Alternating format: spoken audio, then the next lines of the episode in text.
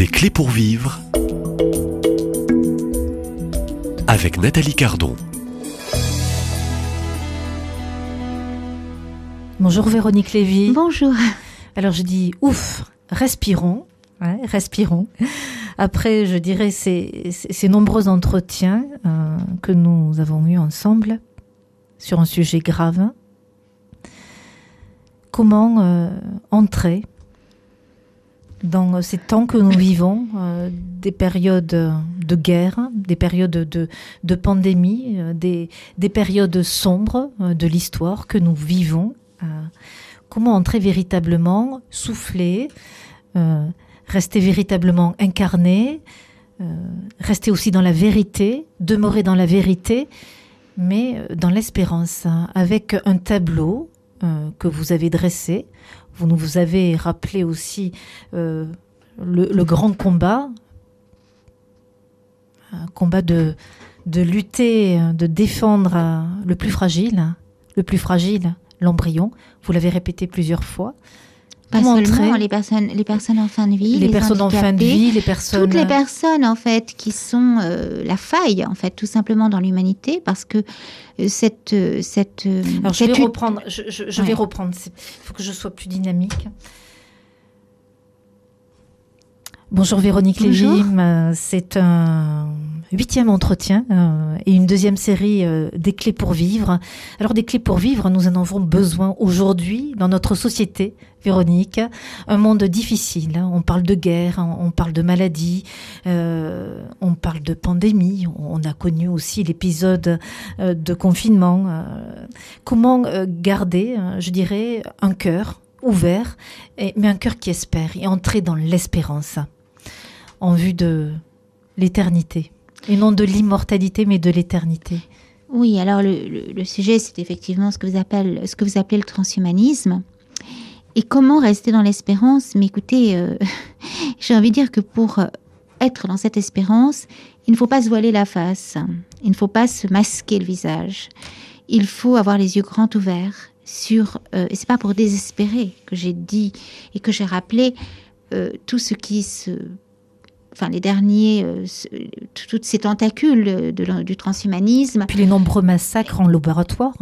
Enfin, je, tous ces tentacules de, du transhumanisme, dont un, une des tentacules, elle euh, concerne le, la génétique et l'eugénisme, puisque j'en ai parlé, je l'ai rappelé, le tri préimplantatoire, tous ces embryons sacrifiés en laboratoire, etc. On a, on a, on a dressé un tableau, enfin j'ai parlé de tout, toutes ces tentacules de transhumanistes, du transhumanisme, qui ne sont pas seulement le remplacement de l'homme par, euh, par, par euh, ChatGPT ou par euh, ces robots conversationnels, ça va beaucoup plus loin, et ça depuis les années depuis l'autorisation de la procréation médicalement assistée, il y a eu déjà, de fil en aiguille, jusqu'à l'aboutissement de cette loi du 2 août 2021, euh, des lois de plus en plus eugénistes qui modifient de plus en plus le génome humain. Et donc, on, arrive vraiment aujourd'hui, on se rend compte que l'être humain, le génome humain, le cerveau humain, euh, comme le proposait M. Yuval Noah Harari, qui est un voilà, euh, qui est le maître à penser de Klaus Schwab, qui parlait de pirater le cerveau humain, bien notre génome lui aussi est piraté. Donc le, le tableau est sombre. Comment rester dans l'espérance? Déjà, il faut pas, il faut bien regarder cette réalité en face, mais ne jamais perdre de vue que, comme Jésus nous l'a dit, j'ai vaincu le monde. Le monde euh, vous êtes dans le monde, mais vous n'êtes pas du monde. Euh, il nous le dit ailleurs. Donc, il ne faut pas perdre de vue que ce monde, dont le prince est Satan, et ça encore c'est Jésus qui nous le dit, c'est pas moi, il dit le prince de ce monde, il est vaincu le prince de ce monde, Jésus nous le dit, il nous le dit, euh, il nous le dit euh, quand il va vers la croix.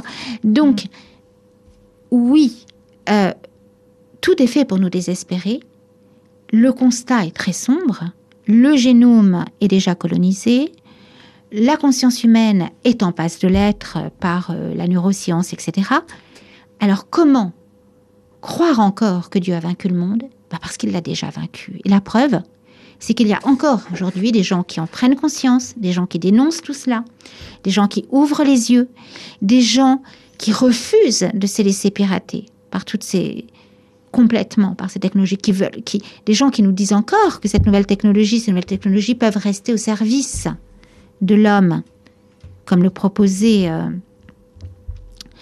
euh, certains religieux, notamment le pape François, il ne faut pas perdre de vue que Dieu a vaincu euh, cet esprit du monde et que tout cela est transitoire. Nous ne sommes pas appelés, nous sommes appelés à la vie éternelle, nous sommes appelés à rejoindre le Christ. Et la victoire du diable, la victoire du mal, serait de nous faire perdre le souvenir de Dieu, de, nous, de, de, de couper complètement cette, cette mémoire de Dieu que nous portons dans notre génome.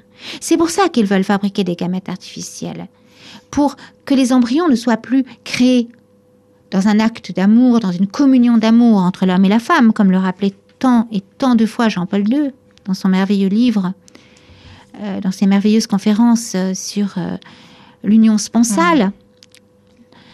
Euh, il voudrait fabriquer un homme en laboratoire, et c'est déjà le cas, puisqu'aujourd'hui, la libéralisation de la recherche sur l'embryon a été actée, qu'on fabrique des, gamètes artificielles, mais, mais, il faut qu'il y ait des résistants à cela. Et être chrétien, c'est résister. Alors comment entrer très concrètement en bah, Concrètement, c'est en étant au courant, en refusant de rentrer dans l'utopie de l'homme parfait, qui est en fait une dystopie, comme dans Le meilleur de monde d'Aldous Huxley, euh, de refuser de rentrer dans cette société de surveillance et d'essayer de, de se préserver de ce viol aussi quelque part, de notre conscience, de notre corps. Et il y a des, chrétiens, et beaucoup, qui refusent cela, qui, euh, qui, veulent rester humains.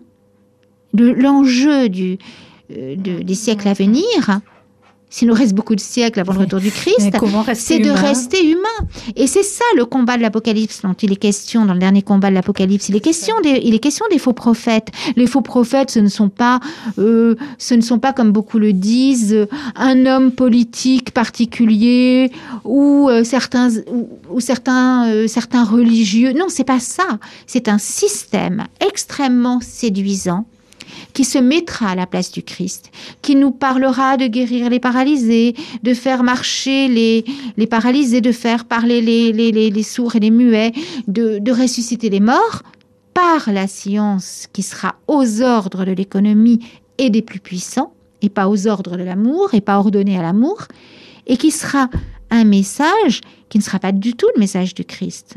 Parce que le Christ ne parle pas de réanimation, il ne nous parle pas d'une vie en sursis euh, réservée pour les plus riches d'entre nous.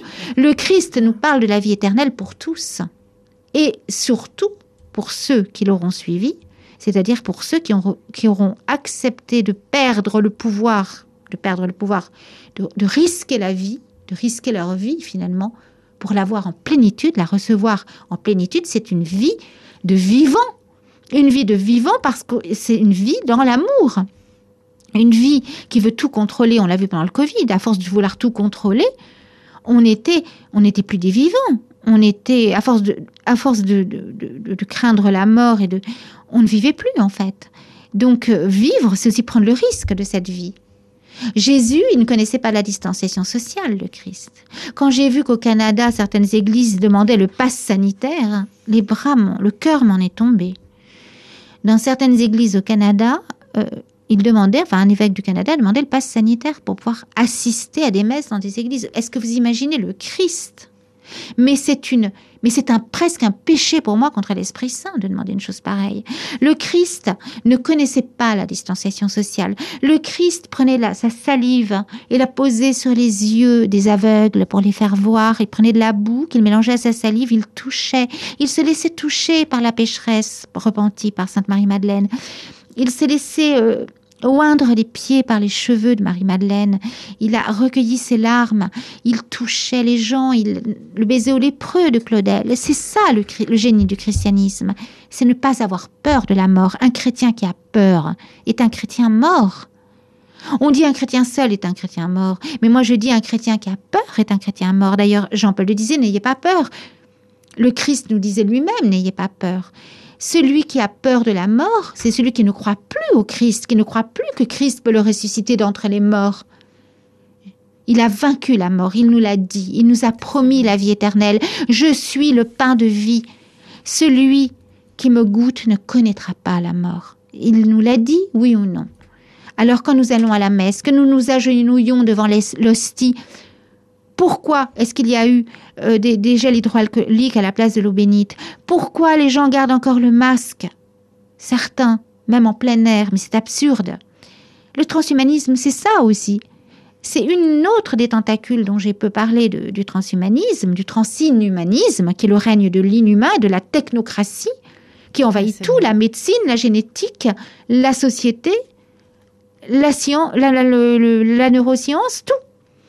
Et on l'a vu pendant la, crise dite du Covid, eh bien, euh, les gens avaient peur euh, même dans les forêts, dans, en pleine nature, garder le masque. C'est totalement irrationnel. C'est devenu la nouvelle religion. Au, fond, le nouveau dogme, le dogme de l'hygiénisme. Or, le nazisme, on en parle beaucoup. On parle beaucoup dans le nazisme de l'extermination de certaines minorités. Mais n'oublions pas que le nazisme, on parle peut-être que de ça pour occulter une chose aussi, importante, qui est le nazisme a commencé par la traque euh, à, à, ce qui n'était pas hygiéniquement conforme.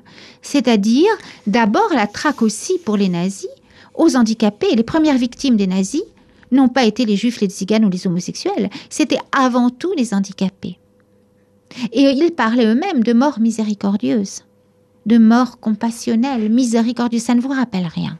Donc là, on, relie un petit peu l'histoire. Pour des sujets ah économiques, entre oui, autres. Oui, on hein. est d'accord. Donc, l'espérance du chrétien, c'est de croire que de ne pas s'arrêter à l'illusion, voilà, de, la, de cette vie qui s'arrêterait ici, et ben, qui s'arrêterait ici, vous nous mais à la vie toujours avec le Christ, à la vie dans l'amour.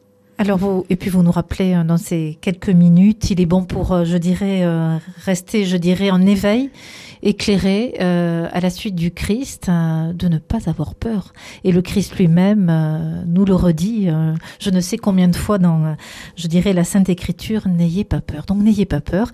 je n'aurai pas peur de vous retrouver dès demain, Véronique Lévy, dans cette série des clés pour vivre, pour bah, avoir, je dirais, des clés pour discerner où se trouve le vrai, le juste et le bon combat. À demain, même lieu, même heure et merci.